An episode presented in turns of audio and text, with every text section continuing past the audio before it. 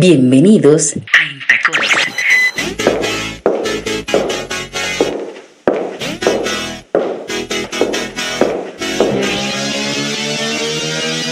Radio y música. Conmigo. Carol Fior Pérez. Desde Colombia para Quisqueya FM 96.1 y 98.5 FM. Bienvenidos a Intacones. Buenos días, buenas tardes, qué bueno que nos escuchan, qué bueno que están conmigo como todas las semanas. Esto es en Tacones, Radio y Música para la República Dominicana en la Radio Nacional, Quisqueya FM, esa emisora que tanto amamos y que tenemos tantos años ligada a ella. Y pues también para nuestros oyentes y amigos de Spotify que nos escuchan en todo el mundo y que recibimos siempre mucha retroalimentación muy bonita. Muchas gracias, de verdad que sí, en nombre de esta dominicanita que anda por Colombia tratando de hacer buena radio para todos. Y hoy, hoy yo quiero presumir, porque imagínense, así digo todos los sábados, ¿no? Que tengo unos súper invitados, gente muy linda, muy talentosa, que me hace el favor de compartir sus, sus historias y su talento con nosotros los dominicanos que nos, nos escuchamos allá a través de Quisqueya y, también los que nos escuchamos en Spotify. Imagínense que hoy tengo a un super actor y activista colombiano, un ser muy especial, además un morenazo guapísimo que yo sé que les va a gustar a todas y que a las y además que le va muy bien con las chicas. Yo sé que sí que le va muy bien. Él estará en la primera hora conmigo. Él es Julián Román, un super actor, queridísimo. Cuando He recibido tanta, tantos mensajes cuando publiqué que iba a estar conmigo. Esa es en la primera hora. Y en la segunda hora tengo adivinen quién, al maestro Hugo Candelaria. Es Hugo Candelario, sí, es, es, yo diría que es el propulsor más importante en este momento de la cultura del Pacífico colombiano, que, que para mí es la de mostrar, ¿no? Ustedes saben que yo estoy muy pegada al Pacífico y, y me hace muy feliz eso. Entonces, hoy yo tengo un programa que me lo voy a disfrutar enormemente y yo sé que ustedes también. Así que vamos a comenzar de una vez con, con mi invitado, pero primero quiero que escuchen este pedacito de canción, a ver si a él le acuerda algo, porque yo sé que ya le está ahí conmigo. Vamos a ver de qué se trata.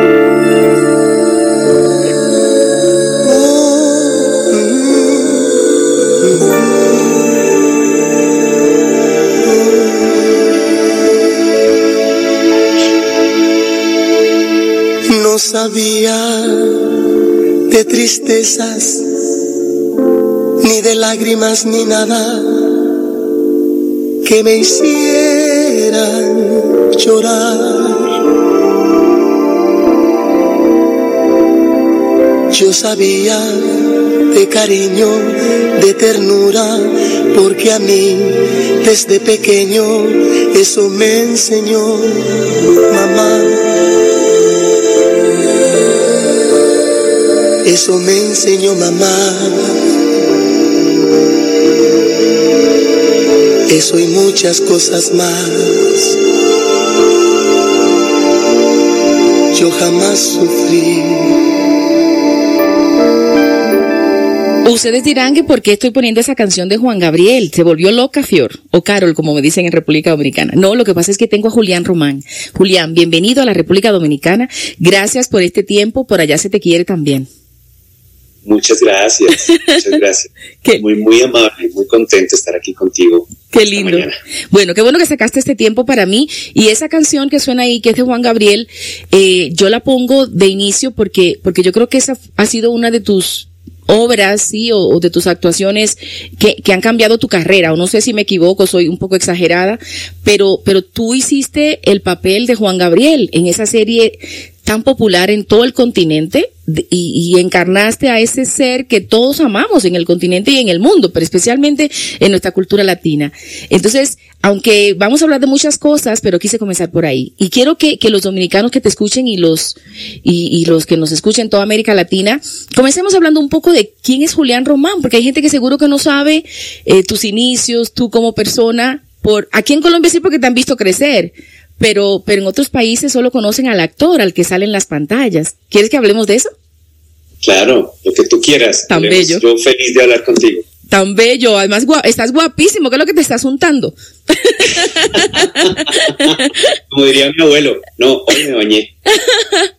Julián, tú comenzaste muy tempranito en la actuación, eres un, un hijo de la televisión colombiana, ¿no? Con, con tu carrera, porque además tienes un padre actor muy querido, don Edgardo Román, ¿sí? Entonces, háblame, queremos escucharte, queremos escuchar esa voz tan bonita. no, pues yo, pues realmente yo arranco a los 5 o 6 años. Mi papá es maestro de actuación desde entonces y yo lo acompañaba a un sitio que se llamaba la Escuela del Distrito, que era donde él trabajaba como, como maestro. Y en, y en una entrega de sus alumnos, en una entrega de final de año, ellos hicieron una creación colectiva y eh, faltando dos semanas a, a ellos se les ocurrió que el final de la muestra era un niño cruzando en una bicicleta el escenario. Entonces, ¿dónde conseguimos un niño? Y mi papá pues me llevaba a final de año siempre a clases, pues porque yo estaba en vacaciones y pues prácticamente no tenía con quién dejarme. Entonces me llevaba a sus clases y todos los alumnos, ay, su hijo, maestro, su hijo, yo feliz. Em, y fue la primera vez que, que pues experimenté todo esto de estar con los alumnos de mi papá, que calentaban, la, el calentamiento físico de voz hice la escena, lo único que tenía que hacer era pasar en una bicicleta. Eh, después me invitaron al aplauso y a mí esto me pareció maravilloso, toda esta sensación. Y yo a los 10 años le digo a mi papá que, yo quiero actuar, que me parecía muy, muy chévere. En esa época en Colombia había muchos programas infantiles. Eh, había uno que se llamaba Pequeños Gigantes, había otro que se llamaba Imagínate. ¿De qué año estamos hablando, Julián? Si, si, te acuerdas, si, si quieres decirlo, ¿no? Sí, 88 puede ser, 88, 89. Sí, yo creo que todos los países latinoamericanos andaban en las mismas, ¿sabes? Con muchos programas infantiles. Allá en Dominicana también había, yo estuve en uno de esos también. Sí, impresionante. Pero bueno, aquí a, lo que voy es que mi, mi papá me dijo, yo no quiero que usted arranque haciendo televisión, yo quiero que usted empiece a estudiar. Entonces yo entré a la escuela del distrito a hacer teatro infantil los primeros años yo, yo no entendía por qué mi papá no me dejaba hacer pequeños gigantes o después con el tiempo se lo agradecí. Pues, pues no tengo nada en contra pues de los programas de televisión ni nada, pero pues la formación teatral fue muy importante en mi vida, sobre todo para entender si realmente yo quería dedicarme a esto. Entonces, mis sábados y mis domingos se dedicaban a, a, a teatro y de lunes a viernes colegio normal ya a mis 14 y 15 años pasé al TPB, al Teatro Popular de Bogotá, ahí me seguí formando y después cuando yo termino el colegio por ahí en el 94, en el 94, mis 18, yo ya estaba terminando mi formación en el TPB y, y ahí empecé ya a trabajar un poco más en televisión, no teatro todo el tiempo, todo el tiempo trabajaba con compañías de teatro, de hecho todavía sigo trabajando en teatro, trato que que todos los años eh, hacer una obra me parece que es muy... ¿Te gusta mucho el teatro? Curador para, para el alma. Así lo ves, como una, una catarsis para el alma. Sí, lo que pasa es que la televisión y el cine, eh, que me encantan, eh, ahora que están tan industria, los tiempos son tan cortos, ahora pues tú te haces una serie de ocho capítulos en cuatro o cinco meses, esto es muy rápido, el teatro sí tiene otros tiempos, tienes cuatro meses de ensayos, te puedes equivocar, puedes hacer una cantidad de cosas, que es lo que, yo como actor eh, recibo muy bien, ¿no? Que es como eh, volver a las, a las bases y tener el tiempo de hacer las cosas no tan, tan apresurado. Y pues eh, esa es como mi vida y me he dedicado a actuar desde los seis años. ahorita tengo 43 Uy, lo dijo. Pero qué bien, qué bien, qué lindo. no, y además te tienes, tienes cara y porte de, chico joven, es decir, eso te va a ayudar para siempre para la carrera, ¿no te parece? Es una ventaja. Una ventaja grandísima. claro. Y es muy chistoso porque eh, hace muchos años hice una serie eh, juvenil que se llamaba Francisco el Matemático y era de colegio. Sí. Y yo ya tenía 21, 22 años y, estabas en el salón de clase ahí. De, noveno, décimos y de 14, 15 años.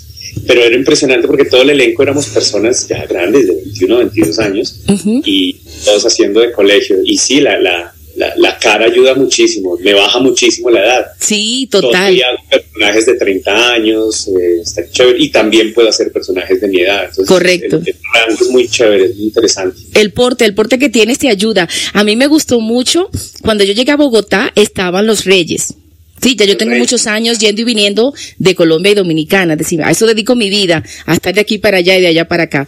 Y entonces cuando llegué a Bogotá, estaban los reyes. Y al principio, pues te cuento que no la entendía, porque eso es muy, era muy cultural, ¿no? Y las cosas que tú decías me parecían tan graciosas, primero porque no las entendía.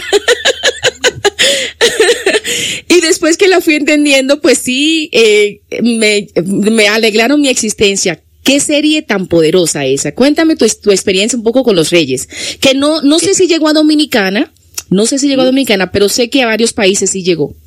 Los Reyes es una, como una franquicia argentina de una novela que se llamaba Los Roldán. Sé que la hicieron en muchos países, la hicieron en Argentina, en Colombia, creo que en Estados Unidos, no sé, creo que también, también la, la hicieron su versión. Eh, esto era una serie cos, cos, costumbrista y, y, era una locura aquí porque lo que pasaba en esa época en la televisión colombiana eran muchas novelas, muchos dramas y eran los éxitos del momento, ¿no? uh -huh. las novelas con el drama, drama a, a full. Y aparece Los Reyes que era comedia y era farsa. Y la farsa a mí me daba mucho miedo en la televisión porque eh, la farsa tiene una línea muy delgadita donde, donde te puedes ir para otro lado que no es tan, tan divertido. Yo me acuerdo que en esa época se ensayaba mucho y me acuerdo que alcanzamos a tener como tres meses de ensayos y de, de pruebas de vestuario y todo. Yo no entendía y estaba muy perdido y con Enrique Carriazo y con el elenco era que nos metimos, ¿qué es esto? Eh, te decía, la, la, novela del momento era un dramón así de el, el, corte de novela de la hija heredera ciega por el melodrama, el melodrama. Melodrama sí. y esto es pues una cosa, una locura. Sí, sí, total.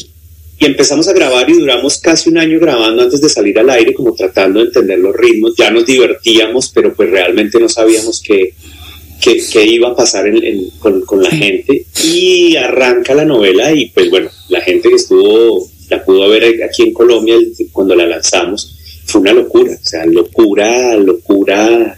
Yo nunca había experimentado, ¿cómo se dice? El, esa, esa, esa, clase de exposición, ¿no? Uh -huh. Porque era como la novela del momento.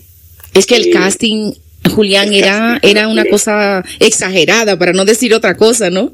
Impresionante, Enrique, sí. Connie, Endry, eh, bueno, el elenco, Janet Ballman, esto era un elenco maravilloso. Sí. Y, y, lo que pasó fue que vino a refrescar las pantallas en la noche y la gente se moría de la risa. Mm. Una historia básica de la familia humilde y la familia rica y, la, y, la, y como la pelea por, por, por, un puesto importante de, del padre de esta familia en una gran empresa y, y, cómo se encuentran estos dos mundos. Entonces, al ser, al, al ser esta, esta comedia tan farsesca, nos permitía exagerar muchas cosas. Sí. Eh, ser bien, ser bien histriónicos, ¿no? Eran bien histriónicos ustedes claro. y todo, todo era muy claro. exagerado.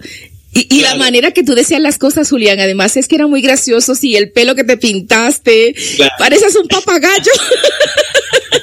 es que este personaje originalmente en Argentina era de la cumbia villera. Ok. Eh, pero pues aquí no, no existe la, la, cumbia villera. Entonces, primero quería volverlo vallenatero. Y en esa época, cuando yo estaba haciendo la novela, apenas estaba el reggaetón como eh, entrando durísimo. Correcto. Estaba uh, Dari Yankee, Don Omar, creo que eran tres o cuatro los que sonaban nomás todo el tiempo. Entonces decidimos, pues bueno, lo decidió el director y la producción, que nos fuéramos por el reggaetón. Yo de reggaetón nada. Nada. Entonces, lo más cercano que yo tenía al reggaetón era de mi época de colegio del general. Claro, el general y, y Vicosí de pronto también. ¿No llegó por acá Vicosí? Claro, que es la sí, generación claro. nuestra, sí. Exacto. Entonces, me pareció interesante que el personaje hablara, quisiera ser reggaetonero, uh -huh. pero esta cosa del general de... Eh, que la levanta la mano, que tiene como esta hablando así como super fax. Entonces empecé a meterle como a las terminaciones de sus frases, uh -huh. la cosata y que la bailata. Ay, divino, todo, divino. Para que le rimara, o sea, si no rimara, quería que todo le rimara. Y se volvió muy divertido y se volvió la, la gente, la gente en la calle hablaba así, era muy chistoso. Era muy chistoso. Que, que, hasta te llevó Julián a cantar, a hacerle de telonero a Dari Yankee aquí en el Campín de Bogotá, fue en el Campín, ¿verdad? Sí.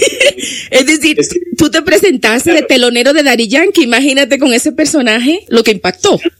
Era una locura porque nosotros, eh, yo solo grabé una can dos canciones de, de, la novela, un reggaetón y otra cosa que se necesitaba para una cena, para una cena, pero que ya no era reggaetón.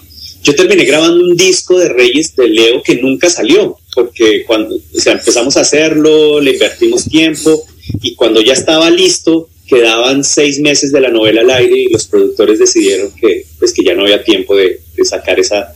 Entonces yo me fui al campín y se había hablado con Dari Yankee. La idea era que Leo se sueña que cantaba con Dari Yankee. Eso era la escena. Ah, ok. Habían dicho que sí, que sí, que sí. Llegamos al campín, el campín llenísimo, como 50 mil personas ahí para escuchar a Dari Yankee. Yo muerto de los nervios cuando llega un representante de, de, de, este señor y dice que no, que Dari Yankee decidió que él no va a compartir el escenario, que él no sabe quién es Leo Reyes y mucho menos quién es Julián Román y que él vino de... Perfecto. Así, se puso así la cosa. Yo me empecé a cambiar para irme y me dice el productor, no, usted no me puede ir, tenemos que grabar algo. Ya están las cámaras, ya pudimos entrar las dos móviles, cántese la canción y ya. Y yo, no, ¿cómo me van a hacer esto? La gente viene a ver a este man, la gente no va a tener ni idea quién. Bueno, salgo yo muerto del susto, eh, como el personaje todo el tiempo. Sí, entonces, como Leo. y todo el mundo cantando la canción. Pues, a claro, coro. Todas las noches, yo termino. Sí. otra, otra, yo, pero yo no tengo otra. que vaya, que, la cucaracha ahora, la cucaracha. No, y la repetí. Y volví a hacer y la gente la volvió a cantar. Y por tercera vez la volvió a cantar. La, tres veces cantaste la canción. Claro, y cuando ya iba por la cuarta salió un señor grandísimo y me sacó el escenario, el manager de, de Daddy Yankee. Y sacó, no, no, no, ya, suficiente. Y sacó a las bailarinas y bueno, y empezó el concierto de él. Fue una locura porque pues uno pararse delante de 50 mil personas y que te corrien la canción, sí. la que sea, pues es muy impresionante y fui muy feliz. Fue una gran experiencia en mi vida. Sí, yo creo que ahí partió también tu carrera un poco. Y con Dari Yankee directamente, ¿tuviste alguna experiencia? Te pregunto por Dari Yankee porque él es muy importante para nosotros en el Caribe, seguro tú lo sabes, ¿no? Él es Oye, un ícono. Aquí fue locura. Sí, sí. Aquí, aquí era el patrón del reggaetón. el boss. Él se llama el boss, el big boss. Claro. Qué bonito que me contaras todo eso de los Reyes, porque creo que fue una etapa muy importante de tu carrera. Pero, pero tú vas de un lado a otro, Julián. Por ejemplo, la, en la última producción que te acabo de ver fue la del General Naranjo. Esa historia de que está en Fox, que es de Fox, ¿no? Tengo entendido que es de Fox. Fox. Eh, ha tenido éxito por allá, por, por Estados Unidos y, y, también por el Caribe.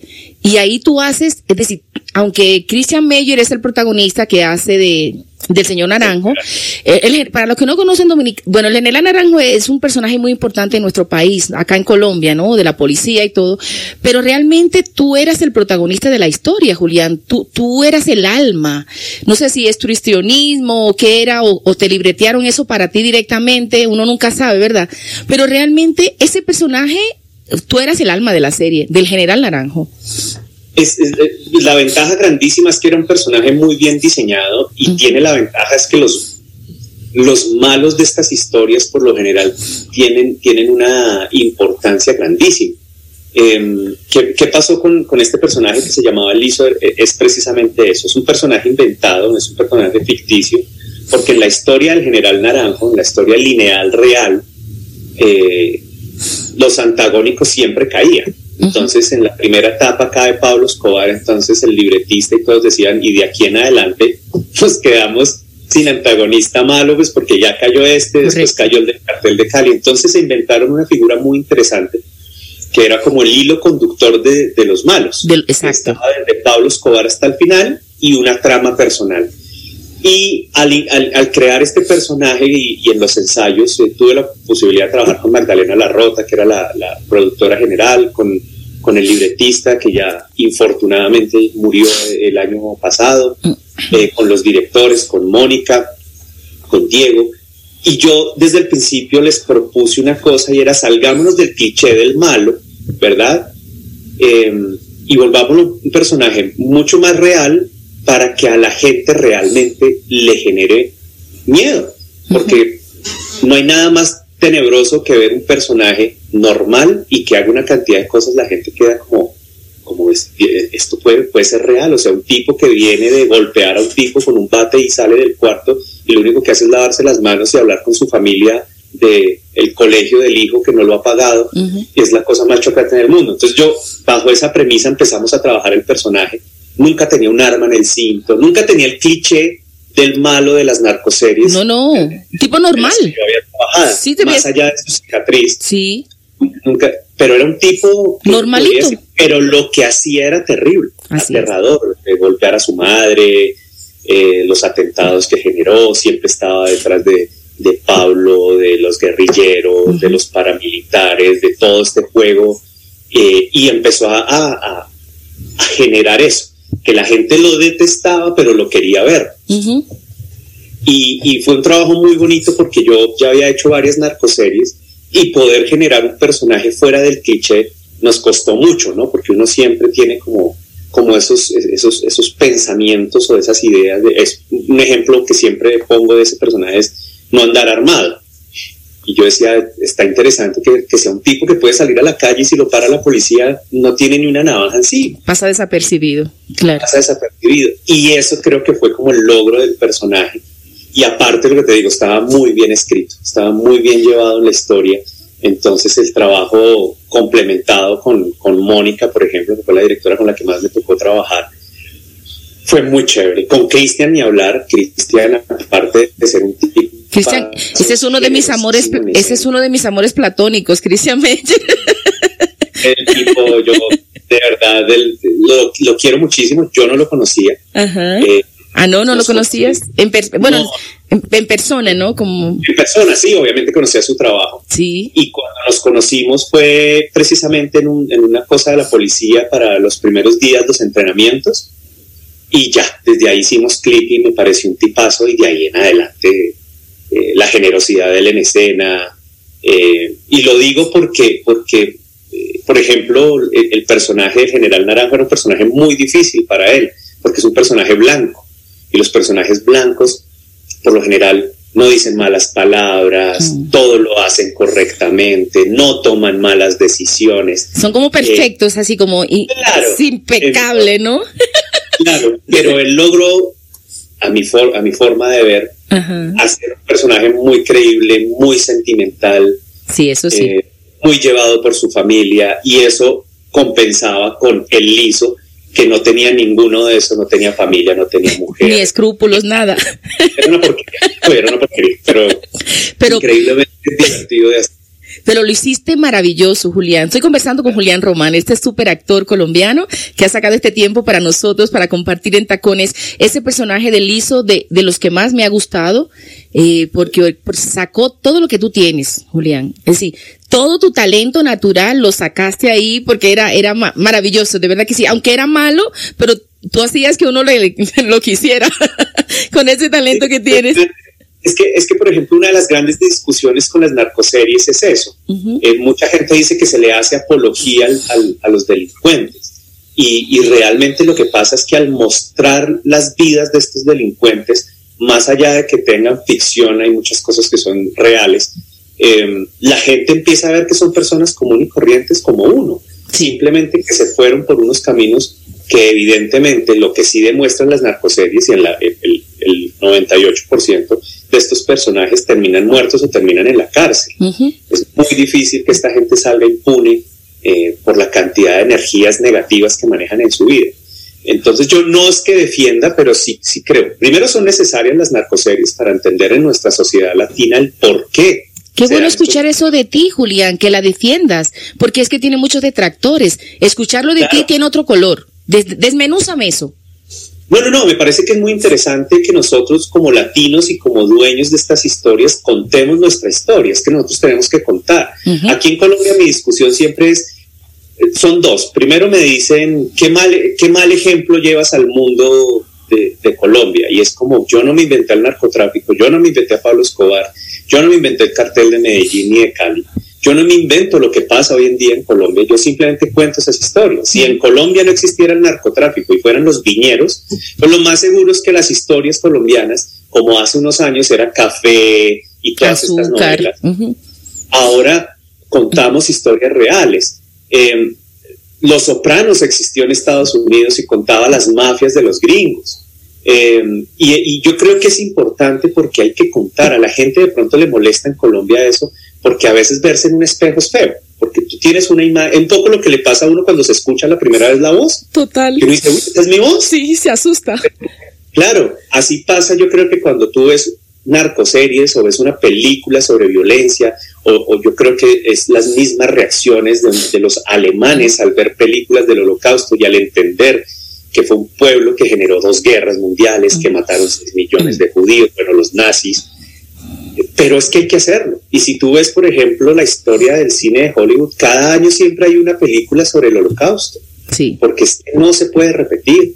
Y a mí me parece que más allá de que las narcoseries sean un negocio para los canales de televisión, que es clarísimo, si muestran una realidad y está chévere que la gente diga, uy, vea que, eso es real y eso está pasando. Que tenemos que reflexionar sobre eso.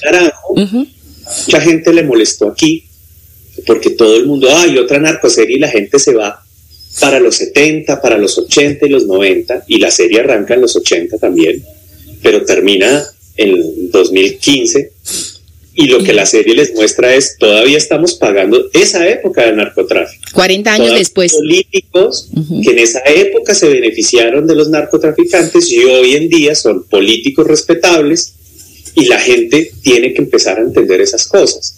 Y, y por eso yo las defiendo. Eh, y yo, repito, yo no defiendo estos personajes porque yo no juzgo ningún personaje que haga, yo no juzgo a Juan Gabriel, yo no juzgo a Lizo, yo no juzgo a Leo, como actor no me puedo permitir juzgar personajes sino interpretarlos, y al interpretarlos sin, sin juzgarlos, eh, creo que hay una verdad, y de pronto esa verdad gusta o incomoda, pero es la verdad. parte del, trabajo del actor es incomodar con sus personajes también. Oye, Julián, qué bonito dices esas cosas. Y por ahí quiero que sigamos hablando de tu activismo, porque cuando tú hablas, no hablas solamente como un actor, hablas como un activista, como una persona consciente de lo que pasa a su alrededor, de lo que pasa con sus colegas, también tienes una parte en eso. ¿Quieres compartir para que la gente sepa qué haces tú como activista por los demás? Además de eso que acabas de reflexionar, de mostrarle a la gente la realidad y que se vea, aquí están los problemas, mírenlos, no, no nos hagamos los ciegos, no, no ignoremos esa realidad. ¿Qué más haces como activista, Julián? Pues mira, es que mi profesión yo la, yo la veo desde el punto de vista, todo es político en la vida. La politiquería a mí no me gusta. Sí, la diferencia. No, pertenezco a ningún partido. Aquí en Colombia, por opinar lo que yo opino enseguida, cierto grupo de personas me, dicen que soy de izquierda y que yo apoyo la guerrilla, eh, cosa que es lo más alejado del mundo, pues porque si algo he hecho yo y activismo en mi vida es en contra de la guerrilla, en contra de las FARC, por eso apoyé un proceso de paz, por eso hoy en día descalifico a los guerrilleros que se retiraron de la mesa y volvieron al monte y yo hoy en día les echo la culpa de que también el proceso esté cayendo. Entonces, eh, mi, mi profesión como actor me lleva a no ser ajeno a lo que pasa a mi alrededor, porque yo de dónde me nutro para ser personajes. Cuando yo hice de Carlos Castaño, por ejemplo, que fue un, paramilitar eh, colombiano. Sí, de esa no me acordaba. Eh, hubo una serie de Carlos Castaño, ¿verdad? Y tú fuiste el protagonista. Eh, es, un personaje que hasta el, hasta el día de hoy generó el, el, desplazamiento más grande en la historia colombiana de cuatro millones de personas, sin hablar de hornos crematorios que la gente no conocía, de descuartizamientos. Yo cómo voy a interpretar un personaje si no investigo y entiendo el por qué políticamente estos personajes existen. Ojo, no los defiendo. Fue un personaje muy difícil de no juzgar, pero yo no me podía permitir juzgarlo, todo lo contrario, quise hacer un personaje muy parecido al Lizo en el, en el sentido de un tipo que tiene una familia, que se muere por su familia, pero tiene la capacidad de armar grupos armados ilegales que descuartizaban, desplazaban y, bueno, hicieron y deshicieron en este país. Entonces, por eso yo como actor creo que no puedo estar ajeno a lo que pasa. Aparte, soy ciudadano. Aquí en Colombia es muy chistoso porque en las redes la gente me escribe, cállese, dedíquese a actuar, usted es actor, actorcito, payaso. ¿Y, tú qué le dices? ¿Tú qué le dices, Julián, a esas ofensas? ¿Tú qué le dices? de verdad. Antes respondía, pero mi respuesta era, sí, puede ser que yo sea un payaso, puede que soy un actor. pero ante todo soy un, soy un ciudadano. Tengo derecho al voto y pago impuestos. Así que tengo todo el derecho de utilizar mis redes para opinar lo que yo quiero. Eh, creo que uno de los grandes eh, aciertos de, esto es no pertenecer a ningún partido político, porque lo que he descubierto a través de los años es que la mayoría son lo mismo o llegan a ser lo mismo, ¿verdad? Porque los partidos políticos tienen unos fines que ya realmente no tienen nada que ver con una realidad a veces, ¿no? Que lo que quieren es el eh, poder nada más. Claro, entonces mi activismo realmente se basa en el... Yo trabajo con organizaciones o con personas eh, por el derecho a la vida, por el respeto a la vida y por la dignidad de, los, colombianos. Ahorita pertenezco a un colectivo maravilloso del cual estoy muy, muy contento, que se llama Un Canto por Colombia, eh, donde está Adriana Lucía, César López, Santiago Alarcón, Carolina Guerra, Ida Bosa, Alejandro Riaño. Eh, y nosotros nos, encontramos un grupo de artistas que compartimos la misma idea. La politiquería nos da pánico, ninguno quiere ser senador, alcalde, gobernador, presidente. Nos mueve desde el arte lo que está pasando en Colombia. Nos mueve que vuelvan las masacres, que, que colombiano mate colombiano, que se empiecen a mezclar ideologías eh, para defender el asesinato de otras personas. Entonces mi activismo básicamente parte de ahí y, siempre ha sido así. Yo hace muchos años, la primera vez que pude tener contacto con mucha gente, yo trabajaba con una organización que se llamaba Pro Familia y, yo viajaba a las comunidades más apartadas para hablar de, de los derechos fundamentales de los jóvenes como su educación y sus derechos sexuales. Ahí me di cuenta la importancia de poder utilizar una voz que tiene una proyección, por así decirlo, que más gente lo escucha y poder decir cosas chéveres. Yo respeto a los colegas que pues, están en TikTok y que, y que es más importante las cirugías estéticas, está bien, hay espacio para todos, pero creo que también hay una labor importante y social y es poder darle voz a los territorios que no los tienen. Yo, por ejemplo, presto mis cuentas para eso. En ciertos territorios está pasando algo y, y no se oye en ningún lado. Les presto mi Twitter, les presto mi Instagram y y se oye por lo menos. y la gente en las grandes ciudades dice, ay, vea, está pasando en esta región, están secuestrando chicos, están asesinando chicos, está el, eh, índice de violencia de género creció en tal lado. Eh, y eso me parece que es muy importante. Totalmente. Porque, pues parte de nuestro trabajo es ese. Yo creo que, que yo ya superé la época de la alfombra roja. ¿Del faranduleo? ¿Del faranduleo? Claro, que pues eh, parte interesante también. Y siento que, que, mi trabajo y mi vida es la actuación, vivo por actuar, me encanta hacer lo que hago, pero con lo que ha pasado y lo que pasa en Colombia yo no puedo ser ajeno, porque te repito, yo soy ciudadano, más, más allá de, yo vivo aquí, yo pago impuestos. Eh, hace tres semanas mataron a 13 colombianos en Bogotá la, policía en, las protestas. ¿Cómo puedo ser ajeno a eso? ¿Qué tengo que hacer como actor? ¿Quedarme callado y después mandar un mensaje y decir apoyo a nuestra policía? No, yo no puedo ser, yo no puedo ser cómplice de asesinatos de donde venga, como lo hago con, con, todos los actores eh, armados. A mí me ha amenazado la guerrilla, a mí me han amenazado los paras, a mí me han amenazado civiles, simplemente por poner mi voz. Pero pues yo creo que, que, es importante, porque aquí hay mucha gente, sobre todo en los territorios apartados de las grandes ciudades, que nadie los escucha y que nadie sabe qué es lo que está pasando. Y para mí sí es muy importante que si desde mi trabajo mis personajes pueden contar historias, como los Castaño, por ejemplo, para mí fue muy importante que la gente en Colombia entendiera que los grupos paramilitares no eran unos campesinos de Ruana que cuidaban una finca porque la guerrilla los estaba atacando, sino contarles la historia que eran grupos ilegales, narcotraficantes, con muchos narcotraficantes que lo que hicieron fue robarse territorios, distribuir droga en Estados Unidos y aparte asesinar a miles de colombianos. La gente, para mí era muy importante que alguien en una cuenta me escribiera, oiga, yo no tenía ni idea que estos manes habían desplazado más de cuatro millones de colombianos buenísimo, lo estoy haciendo desde mi trabajo. Eso es importante, creo yo, ¿verdad? Total. No siempre pasa. Mis últimos trabajos han sido completamente ajenos a la política, por ejemplo. Eh, ahorita se estrena una serie que se llama De Brutas Nada, que es... ¿Así? ¿Ah, ¿Ese es un nuevo proyecto? Ganas. Sí, es súper bonita. ¿Sí? ¿Cómo se llama? Se llama De Brutas Nada. De Brutas Nada. Se estrena en, en una plataforma que se llama Pantalla. eh, y en noviembre se estrena por Amazon y, y, es completamente diferente a lo que estábamos hablando. Sí. Una comedia light, ligera, eh, transcurre en México, es un personaje mexicano y también es muy importante porque ahí también se pueden contar cosas. Entonces ahí, por ejemplo, estoy contando la vida de, de dos, como dicen en México, dos fresas que se casan, tienen una vida, una vida en sueño, pero nunca han sido felices.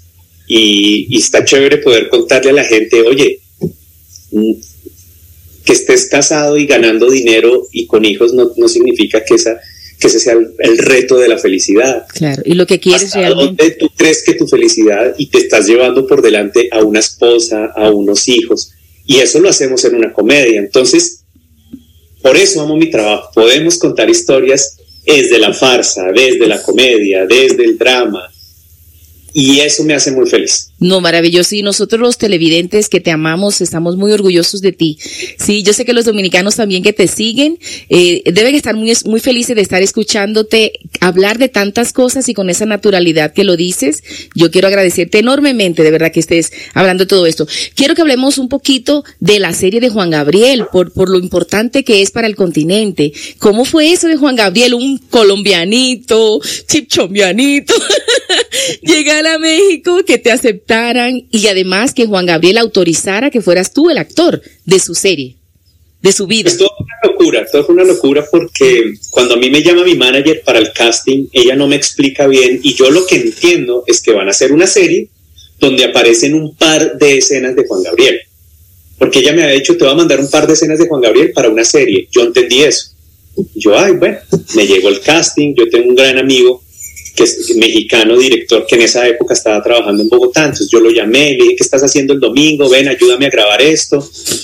Vino a mi casa, estuvimos toda la mañana hablando de todo, preparamos las escenas, me ayudó con el acento muchísimo, las grabamos, eran muy corticas, las grabamos y las mandamos. Y ya. Y a la semana me llama mi manager y me dice, óyeme, ¿qué crees? Les gustó mucho, pero quieren que sea mexicano. Claro. Y ellos son muy nacionalistas, sí. Claro, y pues sí, y Juan Gabriel dijo eso, y yo, ¿y Juan Gabriel por qué se mete en eso? Y yo, ¿cómo que por qué? Pues es su serie. sí. ¿Cómo que?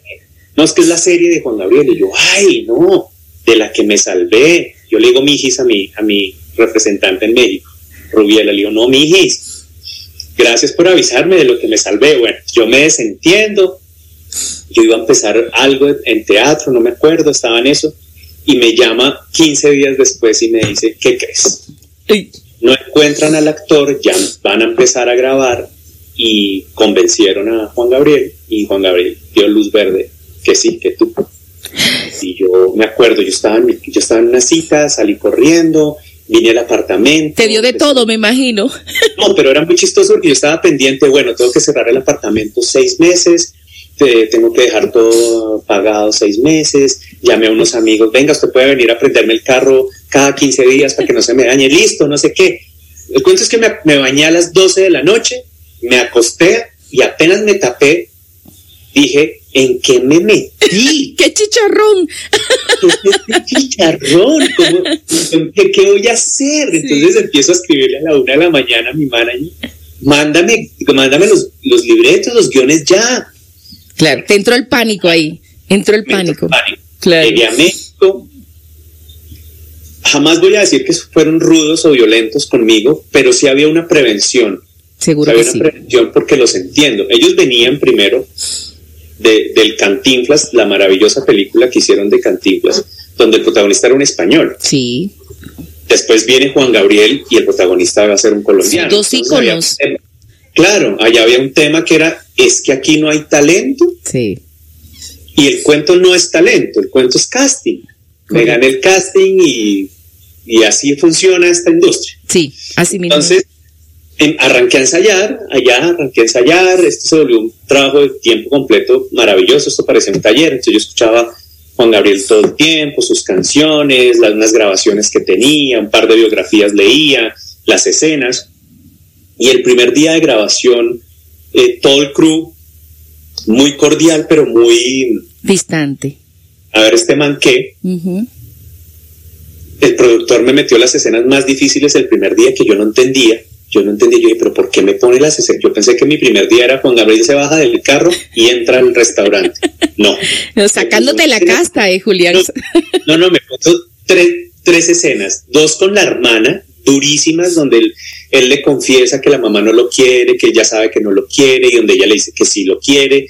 Otra donde está con, con uno de, de, los grandes amores de su vida, que fue uno de sus managers y la otra cantando hasta que te conocí por primera vez en el Noa Noa. Yo, yo decía, a mí esto me parece, perdón la grosería, una putada. que me hagan esto. Para molestarte fue eso, Julián. claro. Meses después, Mariano Carranco, el productor, persona que adoro con el alma, me dijo, Juli, es que era la oportunidad para ver si realmente no nos habíamos equivocado contigo. Qué bonito. Vamos a empezar a hacer cositas para que al mes y medio digamos, mm, no, este man no va a tocar repetir todo, por eso te tiramos toda la carne al asador el primer día y nos dejaste con la boca callada. Y como siempre la sacaste, como siempre la sacaste del Muy bonito porque el primer día, entonces la última escena era cantando hasta que te conocí, esto era una pista, pero pues yo cantaba encima por la tonal y por el tono de la voz de Juan Gabriel, pues jamás llegaría. Sí termina, la escena la hicimos cuatro o cinco veces y de pronto estaba todo el crew con, con encendedores detrás cantando, los de luces, los de vestuario, abrazos, besos, qué chingón, muchas gracias, se ve el trabajo, se ve el respeto, es que nuestro miedo era que, que no, lo, no se respetara este personaje, que viniera alguien que no lo conociera y de ahí en adelante fue un paseo maravilloso. Qué bueno, Julián. Maravilloso. Se nos acabó el tiempo, Julián. Ya tú hablas muy bueno, eres muy lindo, pero una última pregunta para que me des un nombre y ya terminamos. ¿Quién es tu artista mujer favorita? Artista mujer favorita. Cantante. Eh, ¿Cantante? Cantante. Uy, hay muchas. Una. Muchas. Eh, a mí me encanta Adriana Lucía. Adriana Lucía. Perfecto. Eh, también es una de mis favoritas de Colombia. es para poner su música ahora que terminamos de hablar, porque tengo que poner música si no me cierran el programa. Julián Román, actorazo, tipazo, guapísimo, un morenazo, te adoro y República Dominicana te da las gracias por estar con nosotros hoy. Muchas gracias, un beso gigante a todos los amigos de República, un abrazo gigante y ahí les seguiremos dando lora con todos los trabajos que salgamos a hacer en estas en estas épocas. Total, y ojalá tenerte por allá alguna película dominicana que espero por ahí de seguimiento. ¿Sí? Te adoro. Gracias, guapo. Julián Román, super actor colombiano, nos acompañó hoy en esta primera hora de Entacones Radio y Música. Díganme si no es para chicanear, como decimos acá en Colombia, tener este tipazo conmigo. Vamos a escuchar la música que a él le gusta. Bueno, primero esta, terminamos la de Juan Gabriel y después vamos con la que él nos recomienda. Dios te guarde, Julián. Un abrazo. No, que estés bien. Yo jamás lloré yo era muy feliz. Yo vivía muy bien.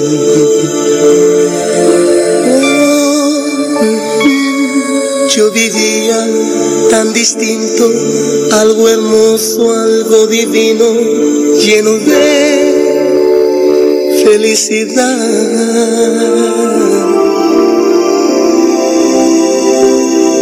Yo sabía de alegrías, la belleza y de la vida, pero no de soledad. Pero no de soledad. De eso y muchas cosas más.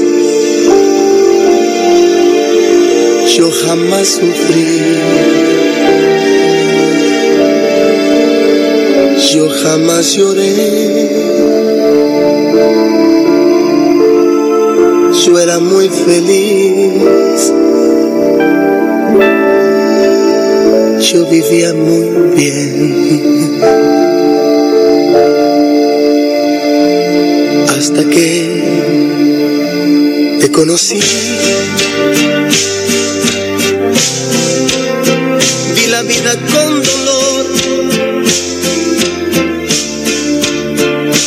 Te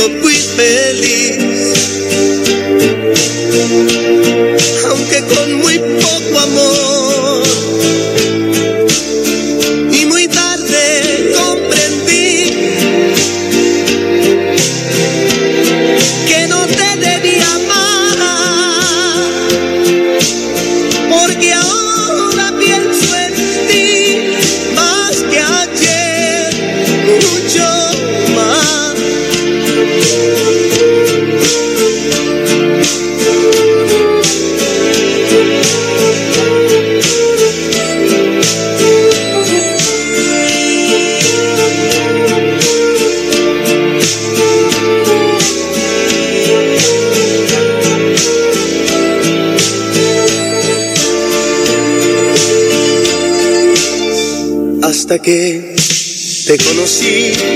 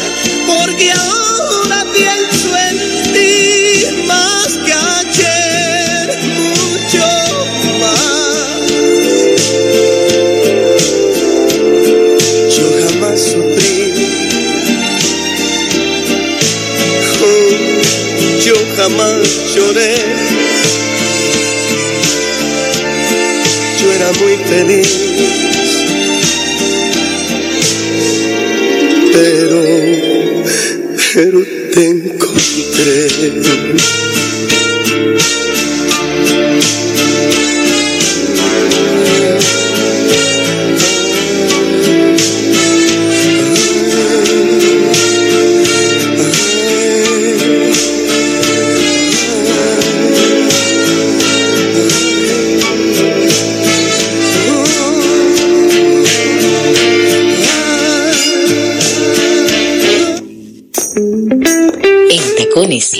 Radio y Música.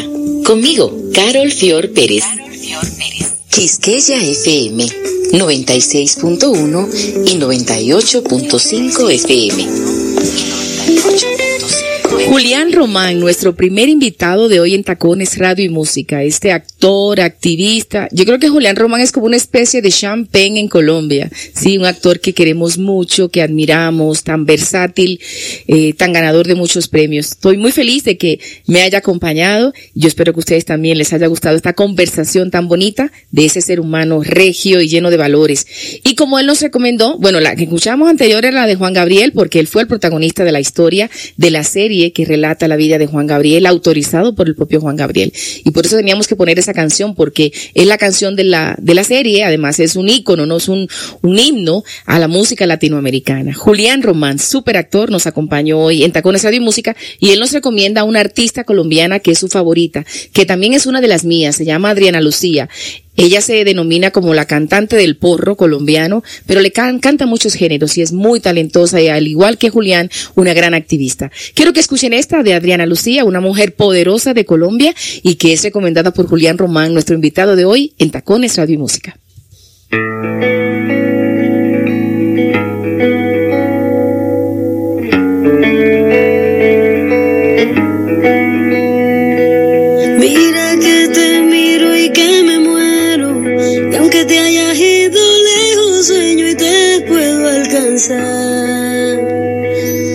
Dime si el amor no es algo serio.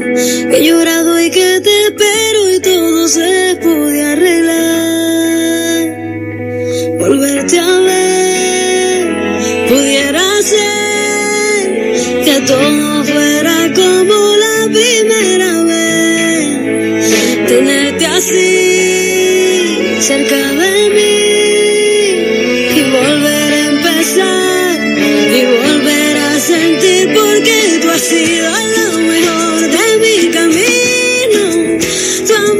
sencillo que me llena de felicidad ha sido lo más grande de mi vida, mi patria viva, la esperanza de mi soledad.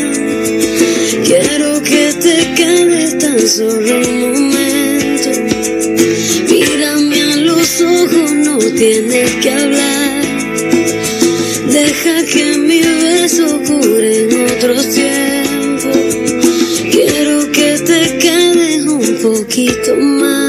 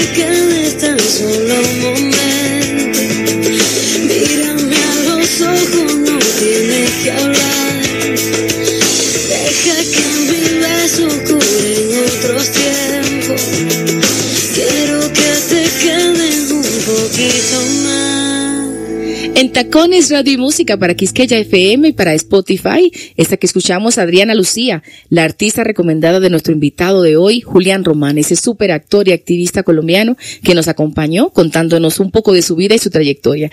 Escuchemos esta otra, última, un poquito más alegre porque como dice ella, Adriana Lucía, ella es la reina del porro colombiano. Esta es una que a mí particularmente me gusta. Para cerrar esta primera hora de En Tacones Radio y Música, no se vayan, ¿eh? Porque en la segunda viene el sabor, el maestro Hugo Candelario, el rey, el director del Grupo Bahía y uno de los propulsores principales de la cultura pacífico en Colombia y en el mundo. Aquí está, Adena Lucía con el porro bonito.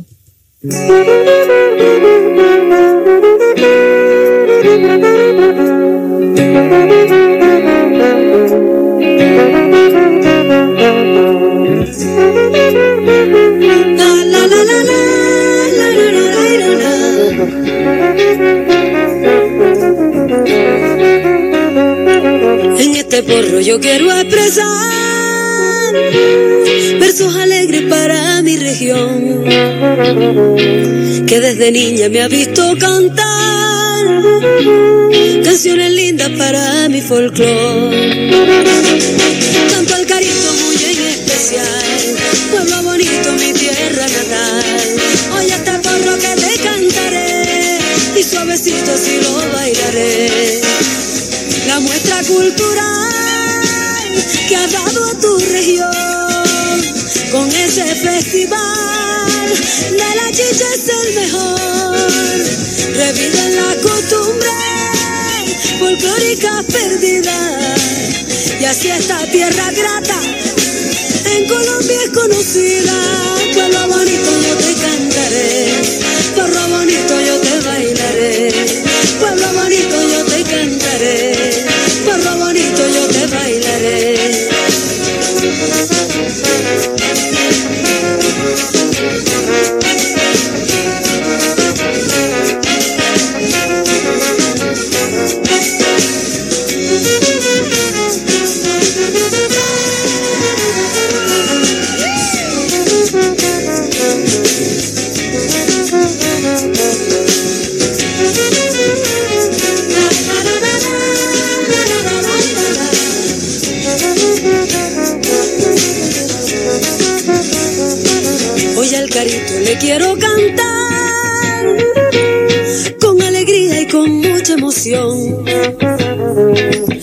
tu gente vive muy cordial, haciendo honores para nuestro folclore.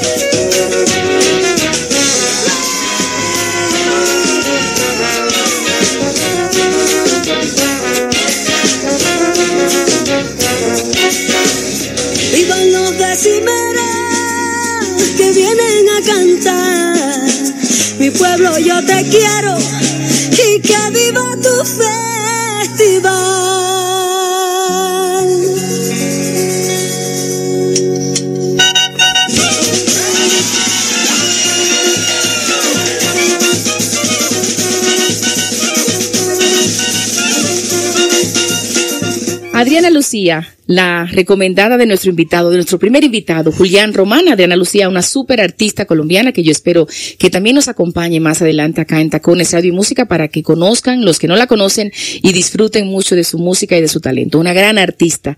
Bueno, agradezco enormemente esta primera hora con nuestro invitado, súper invitado, el actor y activista Julián Román. Vamos a la segunda hora, ¿eh? Porque tenemos ahora puro currulao, pura música y cultura del Pacífico con el maestro Hugo Candelaria, Candelario. Pero primero quiero compartirle esta, esta promoción que me manda mi compañero César Payán, porque seguro ustedes se están dando cuenta que nuestros programas cambiaron de horario.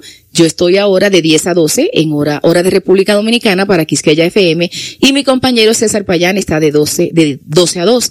Entonces tenemos una nueva franja, una nueva franja para Quisqueya FM, esa emisora que tanto amamos allá en República Dominicana, que es la Radio Nacional y Cultural de nuestra querida isla Quisqueya la Bella, así como se llama, Quisqueya FM. Así que les va esta promoción de mi querido César Payán, eh, Espacio Universal, y venimos con música del maestro Hugo Candelaria y Candelario y con una conversación con él porque ya está por ahí en el tintero. No se me vayan, ¿eh? esto es en Tacones, Radio y Música, Radio Femenina y Cultural.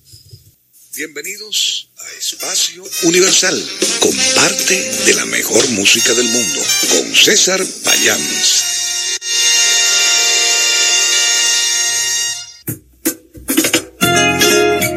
Con esta alegre bienvenida queremos recordar que Espacio Universal, la música sin fronteras, te acompaña cada mediodía del sábado, ahora de 12 a 2 de la tarde, por aquí, por Quisqueya, 96.1, 98.5 en el Cibao. Anota el cambio. Espacio Universal, la música sin fronteras, de 12 a 2 de la tarde, Quisqueya 96.1. Así es el, mi compañero César Payán de 12 a 2 de la tarde y yo con Entacones Audio y Música de 10 a 12. Nueva franja en Quisqueya FM para nuestros espacios que hacemos de diferentes lugares porque yo estoy en Colombia y nuestro compañero está en Santiago. Y la matriz de nuestra emisora Quisqueya FM pues está en Santo Domingo. Así que le damos... Eh, le, deseamos que, que, nos acompañen, sí, que no nos dejen solo en esta nueva propuesta y este nuevo horario que tiene nuestra emisora, nuestra Quisqueya FM con estos programas. Ahora vamos a escuchar la música del maestro Hugo Candelario, porque ya lo vamos a tener con nosotros para conversar sobre la cultura pacífico, sobre su música y sobre el Grupo Bahía. Vamos a ver qué opinan ustedes de este súper artista colombiano, además de un gran activista y también un docente y que ama su cultura del Pacífico. Vamos a ver.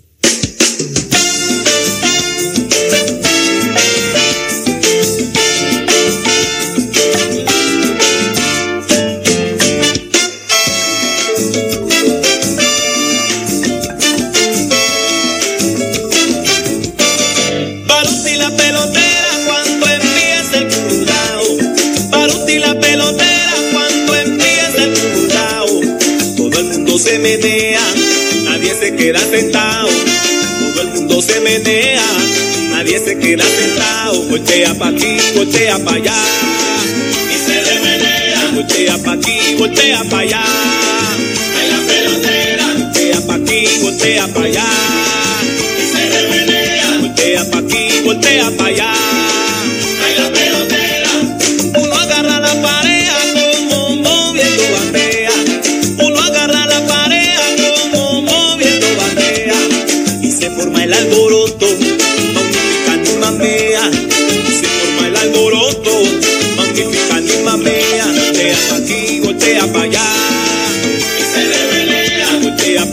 Se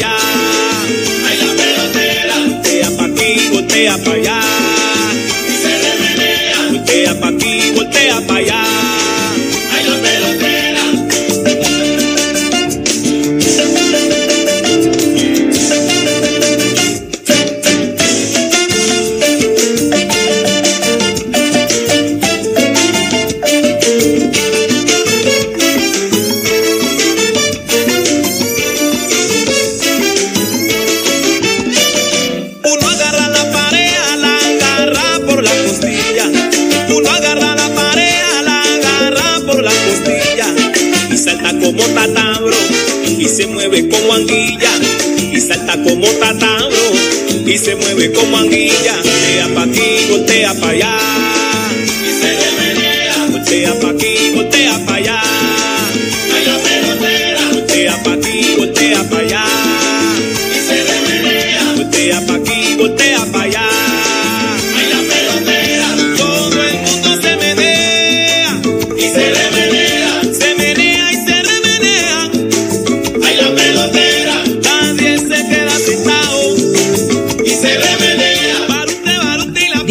no es sabor, ¿eh? Ese es el Pacífico colombiano. El Pacífico colombiano con uno de sus protagonistas principales, que ya lo tengo aquí, el maestro Hugo Candelario. Maestro, qué felicidad tenerlo conmigo. Lo admiro mucho y estoy muy feliz de que me acompañe y que los dominicanos conozcan un poco más de usted. Bienvenido a la República Dominicana. Buenos días para todos. Muchas gracias a ti a, a todo el equipo. Gracias por la invitación. Emocionado de poder compartir con esa parte de, de nuestra América Latina, esa isla tan bonita. Alguna vez tuvimos una oportunidad de ir. Ah, sí. Recibidos. Ah, pero tiene que contarme de eso, maestro. ¿Cómo fue eso, esa visita por allá por Quisqueya la Bella? sí, nos encantó. Realmente disfrutamos mucho el público, el concierto, la playa, tenemos fotos inolvidables allá en esa, en, esa islita maravillosa, esos paisajes maravillosos de, del mar y de la playa. ¿Sería que bailando merengue en la playa, tocando allí con la guitarrita, la tambora, eh, no, muy rico. ¿Sería que fue en el Dominican Jazz Festival que usted fue o cuál festival? ¿El de Puerto Plata? ¿Se acuerda? No, creo que hace unos, hace unos, a ver, fue hace unos ponle unos 5 o 6 años atrás, pero no, fue una invitación del, del consulado de Colombia, una, fue una cosa diplomática. Ah, ok. diplomática. Claro. una ya, cosa diplomática allí. Sí, sí, sí. Creo que el, el, diplomático en esa época, el cónsul era un militar o ex militar. El embajador, eh, don Roberto García Márquez.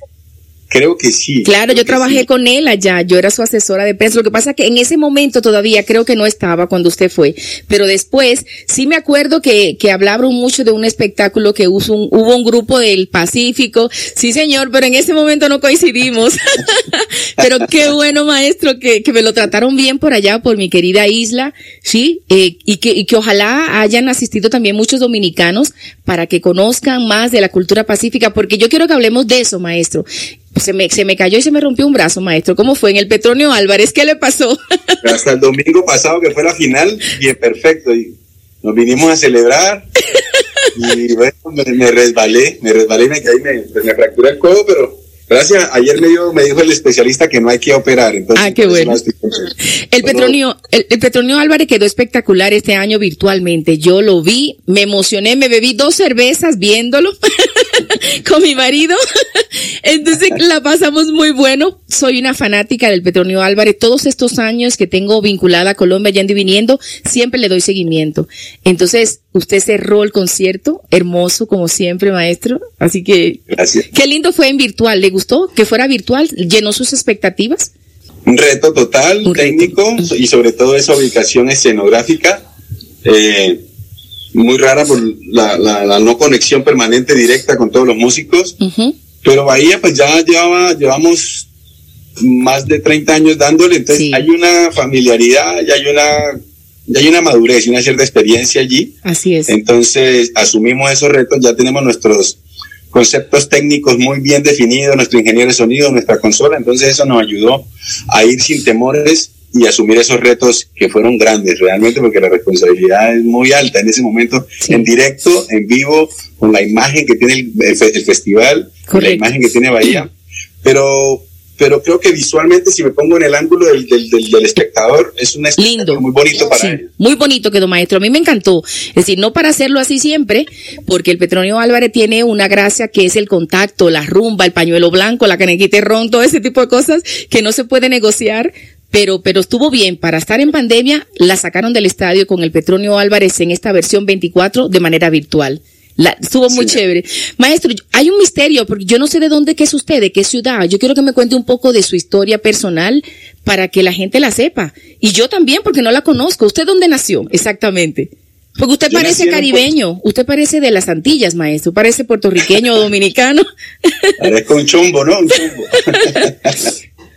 Yo soy, nací en, en un pueblito muy bonito, muy natural, muy cultural, que se llama Guapi. Ah, en Guapi. en la costa pacífica colombiana, es límite con, límite con Nariño. O sea, después de, de- al final del re- departamento del Cauca, bueno, el Pacífico colombiano tiene Chocó en el norte, Cuatro Valle, departamentos. que es Cali, Ujú. Cauca, que es Guapi, y Tumaco, que es Nariño, no, Nariño, que es Tumaco Ujú. y Guapi limita ahí con Nariño.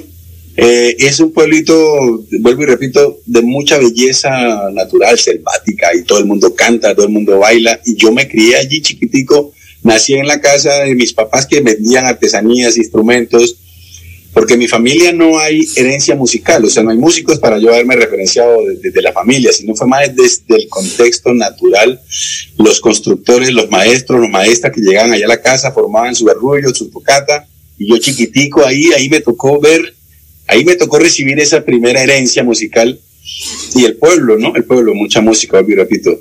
Me mandaron para Bogotá a los 11 años, estudié el bachillerato, luego para Barranquilla, estuve en la Marina, regresé a Cali en el 85, aquí estoy radicado, 1985 aquí en Cali, pero siempre regresé, siempre regreso al Pacífico, siempre regreso a Guapi, sobre todo a conectarme con mi raíz, con mis maestros, con mis amigos de la infancia, entonces mi conexión no la he soltado con el río, que me ha influenciado mucho, ese agua abajo, ese agua, te vengo a cantar, remanso inicial, esa música que es como toda cadenciosa, eso lo influye, me lo influyó particularmente el río Guapi, que tiene doble marea.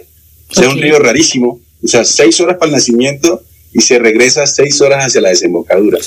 Yo vivo, al, me crié al frente de ese río, entonces influenciado, después con el tiempo es que uno dice, ¿por qué esa paciencia? ¿Por qué esa cadencia? Ah, claro, es que ese ritmo natural lo va influenciando a uno y la cadencia de los guapireños en general. Ahí hay una cosa rica que trato de sostener a pesar de que ya no vivo allá, en mi música, en mis búsquedas como persona, filosófica, espiritual, lo que sea, trato de sostener toda esa, toda esa, toda esa herencia y toda esa riqueza. Ahí a grandes rasgos, ahí te cuento más o menos. ¡Qué lindo! Bueno, pasé por el conservatorio, pasé en, Cali, empecé a estudiar música en el conservatorio, ahí fundé Bahía en el 87, que ha sido mi proyecto de vida musical eh, y luego, 10 eh, años antes de Petronio, comenzamos a abrir el camino de la música del Pacífico aquí en Cali. En el 97 comienza Petronio, ganamos el primero, el segundo. Abrimos también una brecha importante con el primer disco que grabamos, que se llama Con el corazón cerca de las raíces, donde está el Birimbite, Te vengo a cantar, Caderona, bueno, todo ese repertorio. Fue muy importante ese disco tanto para la gente de adentro de la región como para los de afuera, punto de referencia.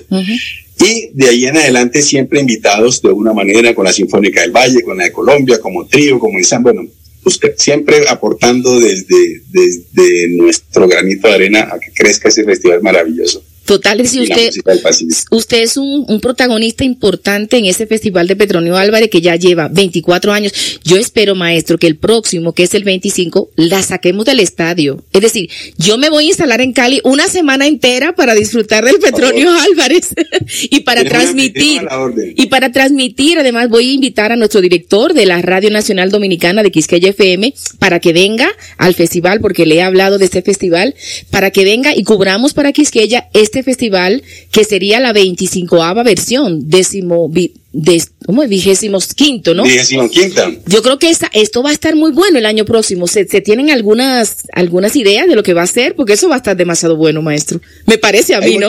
hay, hay, mucha expectativa. Eh, pues la administración actual, en cabeza del alcalde, le gusta, ¿no? Le gusta que crezca, le gusta que se visualice mucho. Ama ese festival, ese señor. Lo hace con el alma. Sí, lo hace con el alma, eh, lo, lo, ha hizo muy visible y le, ha invertido. Y bueno, este año, este año resolvieron eh, muy bien los retos. Sí. Resolvimos también, porque yo de alguna manera estoy en el subcomité de música, pero, pero la parte administrativa y organizativa real resolvió, resolvió eh, positivamente, lo, resolvieron positivamente los retos. Y para este que usted está mencionando, para el cuarto de siglo. Sí, cuarto, de, siglo, claro, maestro. Eso no pasa tan fácil. Sí, sí, sí. Se nos creció muy rápido.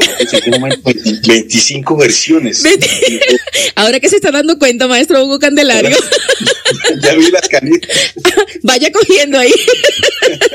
Con las canitas nada más tiene. Yo me imagino que las expectativas deben ser muy buenas para este próximo año, que Dios mediante será presencial y que volveremos de nuevo a tener el pañuelo en la mano y la canequita de biche. La canequita de biche, arrechón, tomaseca, biche curado. Uno puede faltar la comida. Bueno, es que es una hermandad, es un encuentro maravilloso la gente que viene por primera vez, ya sea europeo o fuera de Cali, de Pacífico, se queda maravillados como con una música tan básica. Es elemental nuestra música, hablándolo académicamente y occidentalmente, son dos tonitos, tres tonitos, pero tiene una carga espiritual y una carga de alegría y una carga de nostalgia también tan fuerte que todo el mundo se va conectando alrededor de ella, pero ahí va entrando la danza, va entrando la comidita, la bebidita, las artesanías y son cinco días maravillosos. Total. pasan rapidísimo y uno no quiere que se acaben. Así es. hay un remate después en el barrio donde Nidia Góngora. Sí. Ya vamos a rematar a, Yo soy, soy embajadora ya, maestro, yo de, del remate. Es decir, me pusieron a grabar hasta video. Es que yo realmente soy una defensora del Festival Petronio Álvarez, una enamorada de la cultura del Pacífico porque, porque maestro, yo esto lo digo siempre a todos los invitados. La diferencia del Pacífico y del Atlántico o del Caribe es de forma más no de fondo. Es decir, nos parecemos mucho y por ahí quiero que sigamos hablando un poco. Es decir, de para mí, para Carol Fiordaliza Pérez, periodista y gestora de cultura, en el Pacífico colombiano está la siguiente etapa de la internacionalización de Colombia. Sí, yo lo veo de esa manera. Es decir, lo que en su época fue la música del Caribe, el joropo, ahora es el Pacífico, ese curulao, la comida que es tan deliciosa.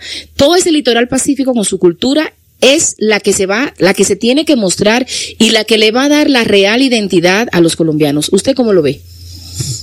Claro, estoy completamente de acuerdo. Yo las cosas de la vida las analizo desde la música, veo cómo la llegan unas matrices africanas, se instalan inicialmente en el Caribe, eh, se conservan lo más puro posible en Cuba, en Santo Domingo, en Haití, pero esas, esas, esas raíces van llegando a Colombia, al continente por el Caribe colombiano también. Ya se unen más con el indígena porque allá lo habían, allá en el, Caribe se lo extinguieron mucho. Sí, no quedó nada. En Colombia no quedó prácticamente nada. Entonces, aquí va esa matriz, va, esas matrices van sufriendo transformaciones directa o indirectamente con el mestizaje y van bajando por el Atrato, por el Chocó, por el Cauca, por el Magdalena, van bajando hasta instalarse allá, acá en el Valle y en el Cauca, donde en la selva eh, se desarrolla una fuerza y se desarrollan esas matrices a través del bambuco. Yo le llamo el bambuco, lo que muchas personas conocen como el bambuco andino, que también pertenece a esa matriz, en el Pacífico se desarrolla como el currulao, el patacoré, la juga, y ahí hay toda una riqueza y toda una mística y toda una música nueva, inclusive para Colombia, recién, de, recién se está dando a conocer, y, es, y, se, y se desarrolla enmarcada en una selva de mucha vida, de mucha agua, de mucho oxígeno puro. Entonces eso es lo que yo le digo a la gente, esta música la toca inicialmente gente limpia, gente que viene de la selva, de, respirar aire puro, de tomar agua de la lluvia, de comer carnes, carnes sin químicos. Entonces es una música muy limpia y la humanidad necesita de, esa, de ese sonido. Sí. Porque a veces nos cansamos de tanto sonido eléctrico, electrónico, digital, y ese es un sonido más natural, más puro. Y entonces yo me identifico con lo que tú estás diciendo. Nunca lo había visto así de esa manera. ¡Qué bueno! estoy, completamente de acuerdo pero al mismo tiempo ahí tenemos, yo les pido, siempre tiro la palabrita, hay que cuidar la región, no hay que llenarla de químicos, hay que cuidar la gente, hay que apoyar a los viejos para que la sabiduría se, se, se mantenga y hay que apostarle a las escuelas, a las escuelas de música para que la música se desarrolle como la bachata, como el son, se desarrolle como la cumbia, se desarrolle como el guaguancó, como el Brasil, también necesitamos escuelas para que nuestra música también, hablando de la música, pero tú sabes que esos esos temas sociales son profundísimos, pero estoy completamente de acuerdo que acá en el Pacífico hay un tesoro grandísimo para Colombia y para la humanidad.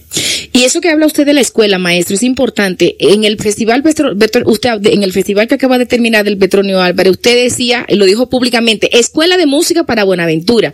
Buenaventura es uno de los puertos más importantes de Colombia y está en el Valle del Cauca. ¿Por qué, por qué dijo eso, maestro? Eh, ¿Cuál es el propósito? Eh, Buenaventura es geográficamente es equidistante hacia el Chocó, hacia el norte, y equidistante hacia el sur. O sea, el Chocó, el sistema de la Chirimía, de la, del conjunto de Chirimía, y hacia el sur el conjunto de, de, de, de Marimba. Y pues Buenaventura es el puerto más importante, el puerto comercial, puerto marítimo más importante de Colombia y casi de Colombia y del Pacífico y de Colombia prácticamente.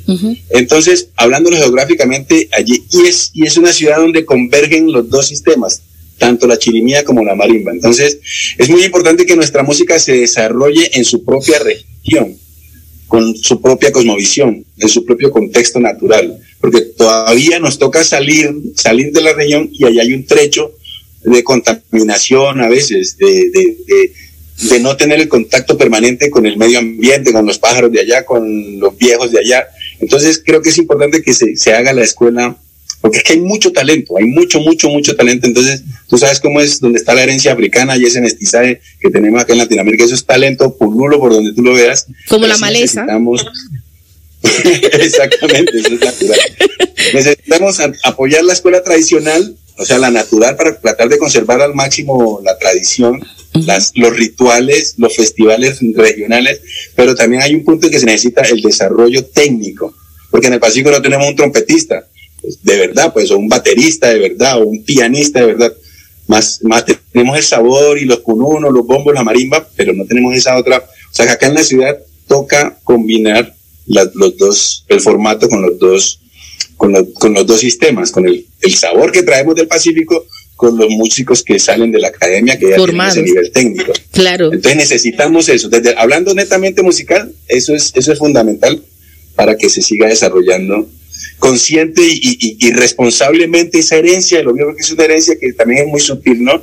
Para poderla conservar. Sí. Cuando uno sale entre la salsa, el jazz, el reggaetón, el vallenato, toda esa cosa, lo va invadiendo a uno. Lo abruma uno, tanto, claro. Entonces es mejor que se desarrolle la escuela y la música allá mismo, en la misma región. Esa es la propuesta. No, pero es que es maravilloso. Es decir, solo un hombre tan sensible como usted eh, puede ver hacia allá, porque yo diría que usted pudiera ser un gran jazzista colombiano en el mundo, viviendo feliz, viviendo bueno, con ese sabor que usted tiene, y sin embargo, no, usted no es egoísta y usted le quiere apostar a, a eso, a eso, ¿no? A que esa cultura pacífico y eso que es usted, sus ancestros, salgan al mundo porque usted también entiende que tiene un valor. Eso es muy bonito. Yo lo comparo un poco con nuestro Juan Luis Guerra, ¿sí? Que él pudo ser un jazzista por allá muy famoso cuando salga de Berkeley, pero el tipo vuelve a la isla y agarra el merengue y, las, y la bachata, que es nuestro folclore, y le pone ese toque y dice, vamos para adelante. Y eso hizo él. Usted más o menos anda en esa onda, guardando las distancias, ¿no? Pues muchas gracias por, por la comparación, pero eh, creo que en la conexión espiritual y en la conexión de la herencia, ¿no? De esa responsabilidad que uno dice, es que si, yo, yo, yo particularmente digo, si no hubiera sido alumno de mi maestro Gualajo, no sería yo lo que soy musicalmente, ni Bahía existiría. Entonces, ahí hay un agradecimiento inicial grandísimo y hay una responsabilidad grandísima. Claro, Bahía comenzó hace mucho rato cuando, cuando nada, pues como te digo, 10 años antes del petróleo. 35 años. Sí, sí, te pude haber seguido el camino, pero yo dije, no, no, no, no, porque falta todo esto, falta decir, si arranco solo y después, eh, entonces dije, no, hay que, hay, y, me remití al río, al ritmo del río Guapi. El río seis horas subiendo, seis horas bajando, y eso da también una tranquilidad. quiero ir a conocer ese río, quiero ir a conocer ese río porque ese no lo conozco, maestro, el río Guapi. Estás cordialmente invitada y tenemos la casa materna, paterna al frente del río Guapi, ahí está. Eso es mucha tentación, maestro. es un pueblito muy rico realmente. Me imagino. sí, es eso, es eso, es un compromiso. O sea, y la otra es como que se, uno alcanza, creo que todavía no ha salido el 20% real de la riqueza musical del Pacífico. Ya hay un boom aparente y hay canciones, pero cuando uno ha estado ahí con los viejos, allá adentro íntimamente, uno sabe el misterio y la riqueza que hay ahí. Falta muchísimo, falta muchísimo por salir y por, pues, por dar a conocer a, todo el mundo. Y ese es su compromiso. Ah, ese es su compromiso. Yo lo veo de esa manera, a la distancia, veo que usted está comprometido con eso, ¿no? Con esa riqueza cultural que tiene el Pacífico, que es la que va a sacar la cara realmente por Colombia, maestro. Mire que se lo digo hoy. Es decir, para mí ahí está, esa gran riqueza colombiana está en el Pacífico, en ese litoral pacífico tan grande que tiene Colombia y que de una manera u otra para usar la palabra de moda, que es la violencia, ¿no? Ignorar también es violencia, maestro. Decía la, la maestra Nidia Góngora que estuvo con nosotros y también estuvo herencia de Timbiquí y, y ahora imagínese usted, ahora usted, yo no me cambio por nadie de tener a los reyes del Pacífico conmigo para la República Dominicana. Decía la maestra Nidia Góngora que, que ignorar también es una violencia y digamos que la cultura pacífica ha sido ignorada de una manera. Esa es una manera de violencia. Porque decía ella que cuando ella estuvo, creo que fue en Francia, que ella se presenta, dice, y los colombianos son así tan negros también y tocan esa música. Y le pasó con Quanti, con ese músico, ¿no? Entonces, eh, eh, ¿usted qué opina de todo eso? Es decir, ha sido muy ignorado, pero ya sí se está ya sí nos se está haciendo consciente este país de que la, la mayor riqueza de Colombia está en el Pacífico. Claro que sí, hay una, hay una historia de invisibilización muy grande y, muy preocupante que cuando ya nos empiezan a visibilizar es a través de la violencia, o sea que nos, llega la violencia al paraíso. Sí. Ahí me tocó ver desde pequeñito cómo fueron llegando los primeros foráneos, haciéndose los loquitos, los indigentes, y a los cinco años ya tenían un almacén y, en un momentico eso se llenó y fue llevando su otra cultura y su otras cosas de violencia y drogas una cosa, pues que ahí a mí me, duele mucho realmente esa historia social, socioeconómica. Pero históricamente sí, y es un, pues un racismo allí estructural, ¿no? Que ya lo sabemos que a través en, el mundo completo que está. Es allí donde valoro, vuelvo y repito, me vuelvo reiterativo, yo valoro mucho esa quinta corchea que repetimos en el bombo golpeador. Por eso nuestra música no es no es una música enfocada, o sea, la inicial, la folclórica, no es una música enfocada hacia el desarrollo estético occidental. Primero que todo, estuvimos aislados de ese contacto. El Chocó, sí, el Chocó, la parte del Chocó sí estuvo más cerca con la influencia europea, el clarinete, el redoblante. Pero el Pacífico Sur, la marimba es una música muy vernácula y está más cerca de África que de América realmente y que de Europa. Entonces, esa quinta corchea repetida, después de que, después de la mina, después de la plantación, después de toda esa historia tan difícil que tuvieron nuestros antepasados, ahí no había espacio para pinturas eh, escalísticas y contrapuntísticas, y era el trance para conectarse con los ancestros y con el cielo y para olvidar esa, esa, esa historia tan, tan... Entonces, lo que quiero decir allí es que hay una historia de resistencia y de libertad y de anhelo de libertad muy, muy grande que son es la que nos tiene vivos y sostenidos y existe el petróleo inclusive por esa, por esa, por ese aguante de ellos y esa repetición de esa quinta corchea. Siglos de eso, son siglos de eso, por eso es que tiene un valor muy grande y muy espiritual allí, es, es, eh, por eso es que le doy esa dimensión también en ese, en ese sentido. Qué bonito, qué bonito escuchar nos todo sostuvo, O sea, nos sostuvo en el tiempo y nos permitió esa resistencia para que tóquelo y tóquelo y tóquelo. Ya hoy en día, pues nos ven, nos escuchan, ya a veces la vestimos de frac, esa misma quinta corchea, a veces le ponemos una cosita más bonita, más floreadita, un smoking, lo que sea, pero un corbatín. es la misma, un corbatín, pero es lo mismo, es básicamente Nidia, procesos como los de Nidia, Góngora con Canalón, los de Herencia, Choquitán, Esteban Copete, todos estos muchachos eh, que han venido también poniendo su granito de arena para que desde la música seamos mucho más visibles y atender las necesidades reales de, nuestra comunidad y nuestra gente. Maravilloso. Habla de Chucky Town, maestro. Ellos son muy famosos allá en Dominicana. La gente le gusta mucho, han estado en muchos premios. Eh, pero, pero ellos, ellos le han metido, maestro, una modernidad y un, como unos, unos colores para que la gente más joven la consuma. Y, y se vuelva internacional. ¿Le gusta eso, maestro? ¿O usted prefiere que sigamos siendo auténticos, eh, ancestrales, de allá de Guapi? ¿Cómo lo ve usted? ¿Le molesta? Yo le digo eso porque muchas veces a los folcloristas como usted no aceptan que haya esa, esa mezcla, ¿sí? Pero, por ejemplo, mire, yo, a mí me gustaría, por ejemplo, ver a J Balvin cantando con usted. Perdóneme, maestro, si lo ofendo, pero Pero yo quiero, como un amante del Pacífico, que J Balvin, que es el intérprete más importante de Colombia en la música popular, ¿no? Tocara con el maestro Hugo Candelaria en el grupo Bahía, perdón. ¿Usted qué dice de esa mezcla? pues mira, mi querida, realmente sí, soy belgo de allá, como te estoy contando, y soy muy, respetuosa de mi raíz pero he hecho jazz, he hecho latin jazz, he hecho salsa, he hecho música andina, he hecho música clásica, he hecho música electrónica, he hecho de todo, o sea que en últimas tengo una mente abierta. Correcto. Hay un punto que no, que no negocio y es, por ejemplo, si yo me siento a hacer música con un electrónico, hay un punto del Pacífico que no lo negocio. Si me siento a hacer una sinfonía o un, un arreglo sinfónico con el arreglista, hay un punto del Pacífico que no lo negocio y viceversa. Entonces, cuando me preguntas por Chucky Town, me encanta y me, encanta mucho lo, inicial, lo primero. Somos Pero cuando en el camino cada quien tiene sus, sus búsquedas y sus necesidades y sus propios criterios que los respeto mucho. Prima el comercio por encima de la raíz, yo ahí es donde eso, y, la, y, es, y es muy clara mi posición, yo no negocio la raíz ni el sentimiento por encima ni de lo técnico ni de lo económico. Nunca, nunca lo voy a hacer, siendo abierto. Sí, sí. Siendo abierto como soy, eso es una cosa que puedo acostarme y dormir tranquilito con mi conciencia y con mis cosas en ese sentido.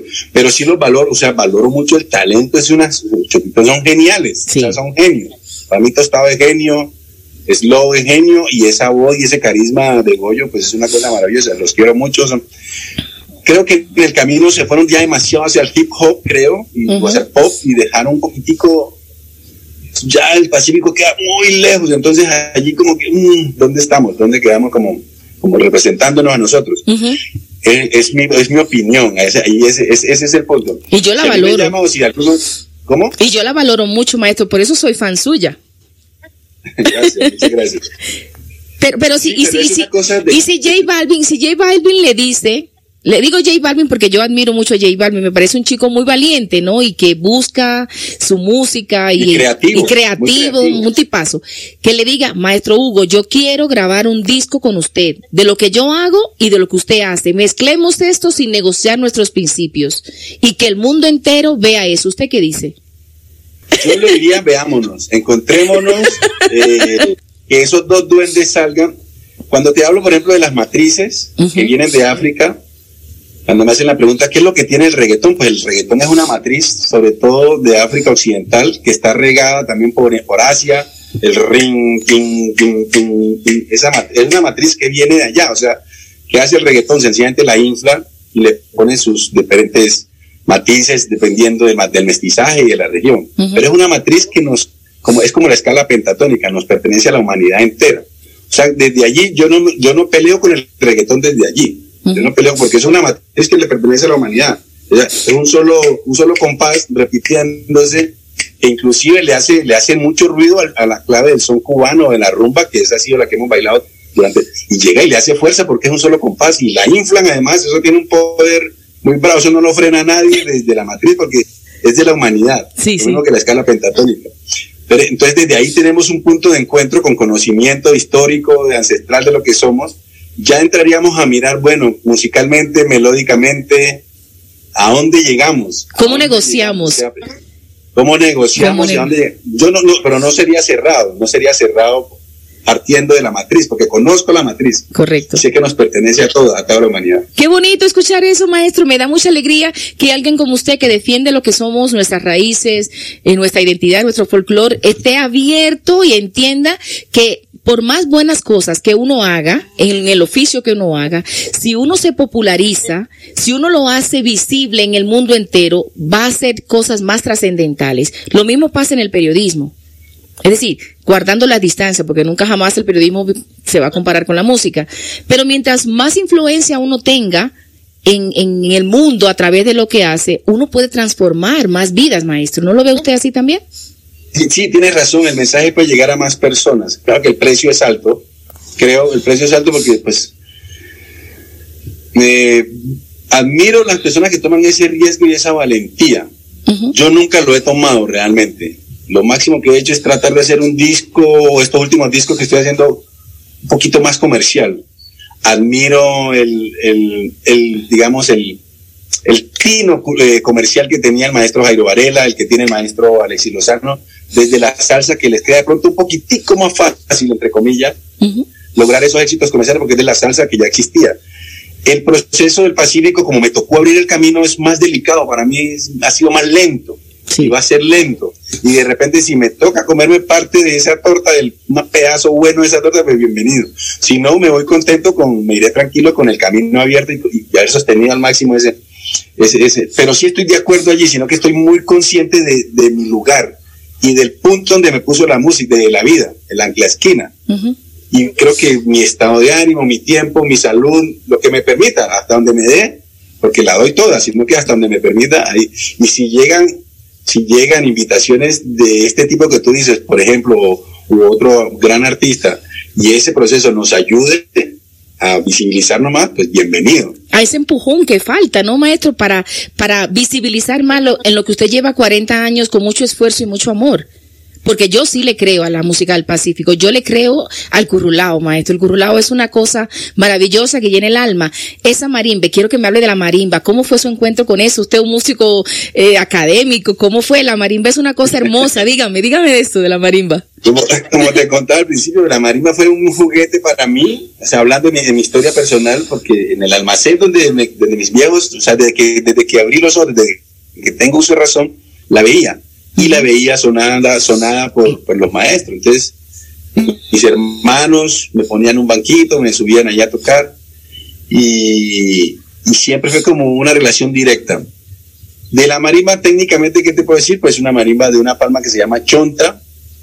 Hay varias especies de palma de chonta, entre ellas la, el fruto, ¿no? El chontaduro, si no se has tenido la oportunidad de comer chontaduro. Claro, de, ah, el chontaduro viene de eso. Ah, no sabía esa parte, maestro. El chontaduro el viene de, de esa palma. Es una de las especies de okay. palmas, son como unas 15, 16 especies de palma. No de todas se construyen, una son más fuerte, otra más oscurita, otra más ronquita, otra más brillantica. Bueno, uh -huh. es una palma agreste, silvestre, que es, tiene espinas, tiene espinas como, como el puerco espín, uh -huh. y, y, es un proceso muy bonito porque hay que cortar la, la palma, hay que cortarla en menguante, hay que ponerla en un proceso de secamiento, hay que enterrarla a veces porque termine de, de echar. Eh, y de ahí salen esos palos, ¿no? Esos palos, para hacer esos palos. Yo le hago esa metáfora a la, a la marimba y a la chonta. Inclusive tengo un disco que se llama Pura Chonta, es el tercero que es instrumental de Bahía Trío, Ajá. donde le hago el homenaje a la chonta, se llama ese disco Pura Chonta, porque de una palma tan agreste y todo ese proceso para llegar a una tablilla bien pulidita para dar esa melodía, sí. es lo mismo. O sea, nuestra gente, digamos, nuestra gente es fuerte, físicamente fuerte, pero cuando cuentan sus historias, cuando cantan, cuando cocinan, cuando es, es, una cosa maravillosa, que es pura música. Entonces, una, una, un análisis metafórico que hago allí. Uh -huh. También la asocio como si fuera la marimba, como si fuera un transbordador, pero que navega a, a, eh, horizontalmente por la planeta Tierra, porque es muy antiguo, ¿no? Pertenece casi a todas las culturas. Uh -huh. He tenido la oportunidad de estar en Asia, en América, en en África, en, en Asia, en, en, Centroamérica, y verles la, la, relación. Por ejemplo, la marimba de Chonta la relaciono mucho con la marimba angolana, más, más que con el balafón africano en general de, de, de los otros países. Con la marimba angolana la relaciono mucho su forma de tocar, los tacos son los mismos tacos que usamos acá, y tiene mucho sentido, pues, porque Angola es África Occidental, uh -huh. suroccidental.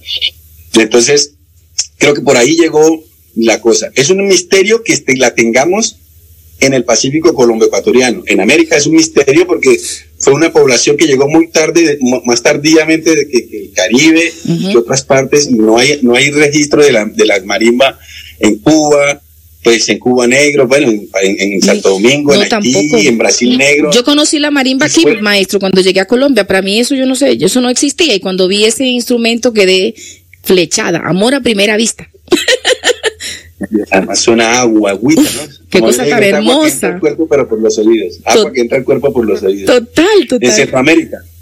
En Centroamérica hay, ¿no? En todo lo que es México, Guatemala, Costa Rica, Nicaragua, ahí hay, ahí hay una buena tradición sí. interesantísima de marimba. Pero inclusive ellos reconocen la africanidad de la marimba, la africanía de la marimba. Ellos allá en, en, en un festival en Chiapas, Tuxtla Gutiérrez, uh -huh. reconocen esta unas dos veces. Ellos tienen ahí la estatua de madera del, de la africano y la estatua de madera del maya. Y ellos reconocen que es, así sea otro sistema hoy en día, pero reconocen la africanidad, no sé por qué, históricamente eso no lo, no lo he investigado. Qué maravilla. Pero, uh, Estoy conversando. ¿Cómo? No, para, para recordar a nuestros oyentes que estoy conversando con el maestro Hugo Candelario, el propulsor o, el, que le ha dado el amor a, a, la cultura pacífica para que el mundo la viera, pero también para que los colombianos la vieran, porque yo creo que la primera visibilización y el primer trabajo que usted ha hecho, maestro, está en los propios colombianos, en que los propios colombianos miraran hacia el Pacífico y vieran lo que hay ahí, y de ahí comenzó el proceso de la internacionalización, hacia la historia, ¿verdad, maestro?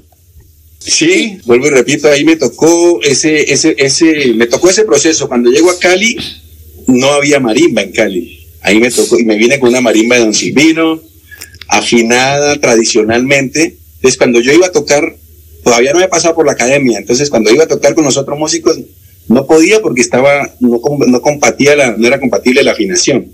A mí me tocó ese proceso de temperar la marimba. Algunos me dan garrote, algunos me dan a dar látigo toda la vida por haber hecho eso como un sacrilegio, y otros lo valoran porque fue la oportunidad de poder incluir la marimba en la salsa, en el ballet, en las danzas, en la televisión, de, ah, ya de, muchas, de muchas, muchos ámbitos. Entonces nos tocó abrir, nos tocó abrir ese camino, después Bahía.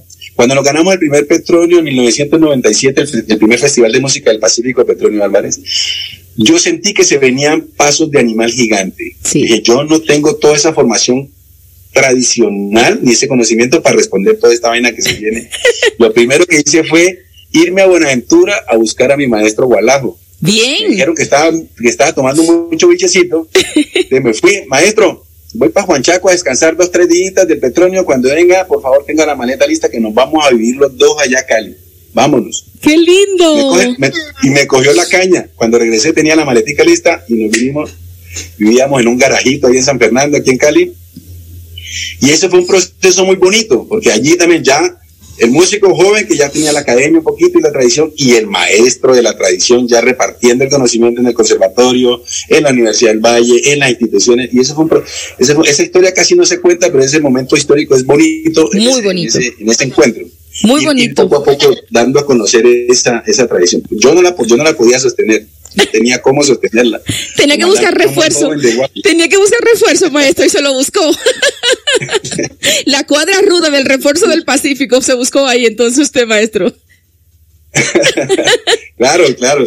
Y de ahí para allá, sí, bueno, esos arreglos que se hicieron en el primer festival, en el petróleo que lo ganamos, fue un punto de partida, vuelvo y repito, para grabar el primer disco y para abrir, para que, sobre todo yo sentí que, inclusive yo me puedo atrever a decir que músicos como Choquitown, muchos, la mujer eléctrica, sintieron que con su música podían hacer cosas más bonitas. Sí. O sea, salirse un poquito de la tradición y poder hacer arreglos y poder volverse internacionales. Porque eso mostró en ese momento, esos arreglos del Grupo Bahía mostró que sin perder el curulado, sin perder la juga, sin perder el bunde, podíamos hacer arreglos de tipo estéticamente occidental. Sí. agradables y digeribles para el oído de la gente que no era del Pacífico. Entonces, eso funcionó muy bien allí. Realmente di un taller, de un, un curso de seis meses aquí en Cali, donde se formaron también muchos músicos de todos esos grupos que están tocando hoy en día.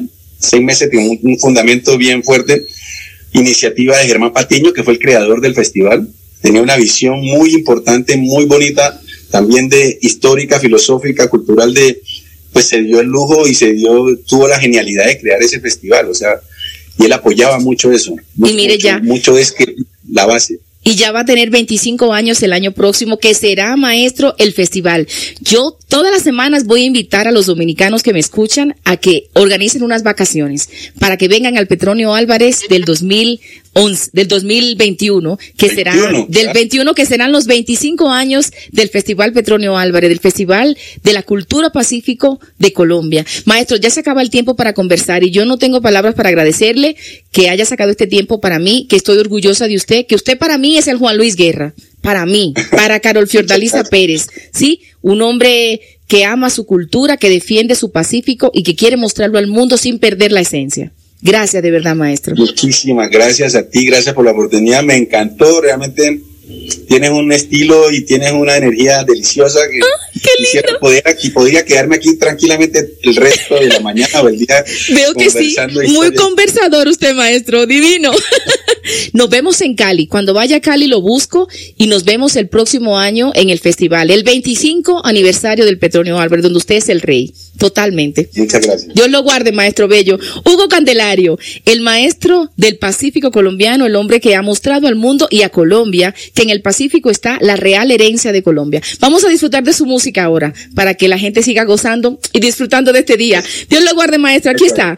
Puerto Bahía con su director, el maestro Hugo Candelario, mi invitado de hoy en Tacones Audio Música. ¡Qué lujazo! ¡Mua! ¡Besos! La vi por primera vez allá cerquita del río y pude ver en su piel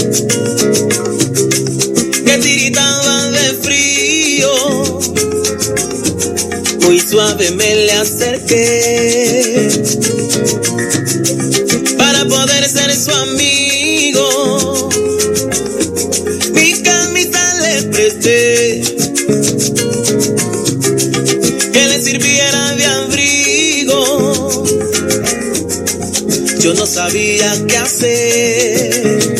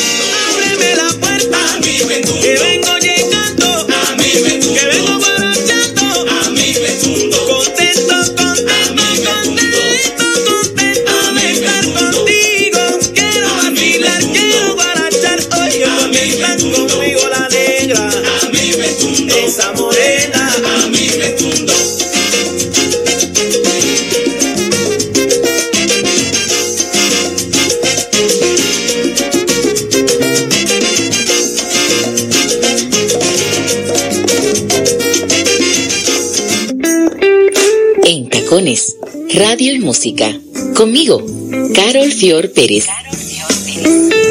Quisqueya FM 96.1 y 98.5 FM. Y en estos minutos que nos quedan de Tacones Radio y Música de esta jornada, eh, quiero que sigamos escuchando la música de nuestro invitado especial de maestro Hugo Candelario, el director del Grupo Bahía, ese sabor del Pacífico, ese propulsor, sí, ese embajador de la cultura del Pacífico que lo hace con tanto amor y con tanta alegría. Sigamos disfrutando de la música de Puerto Bahía y del maestro Hugo Candelario.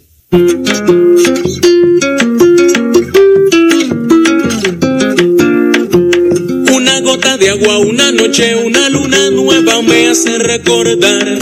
Siendo el pensamiento una cosa volátil, yo no sé por qué no te puedo olvidar, olvidar.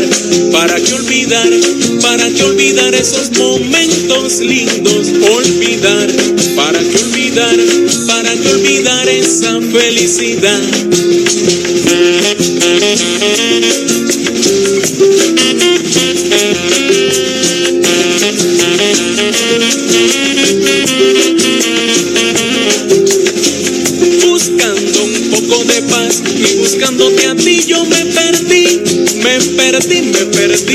Perdí, me perdí, pero yo aprendí, aprendí que para hallar la luz hay que pasar por la oscuridad, aprendí que para uno encontrarse tiene que buscar en la raíz, en la familia, en el pueblo, en la tierra, allí donde un día tú fuiste feliz. Aprendí que entender y perdonar son dos remansos que le dan a uno tranquilidad.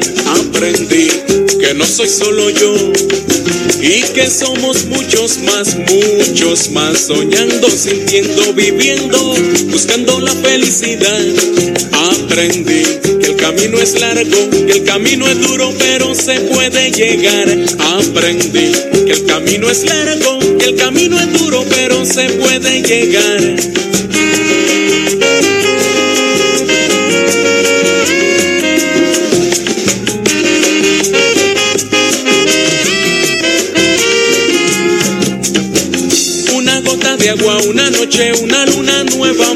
Recordar siendo tú la mujer más divina, fantasía que Dios un día hizo realidad, realidad, para deleitarme, para navegar en tus encantos de mujer, realidad, que fue mi verdad, pero un día te fuiste sin más nunca regresar, con tanto sentimiento acumulado y con el corazón aquí guardado. Tanto sentimiento acumulado yo te tuve que venir a cantar me salgo de mi coche y yo te vengo a cantar. por la madrugada, por la mañanita, yo te vengo a cantar.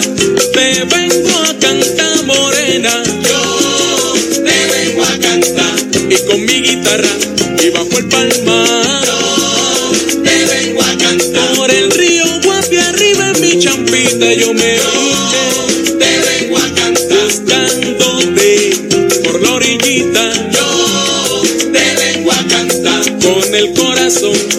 sentimiento.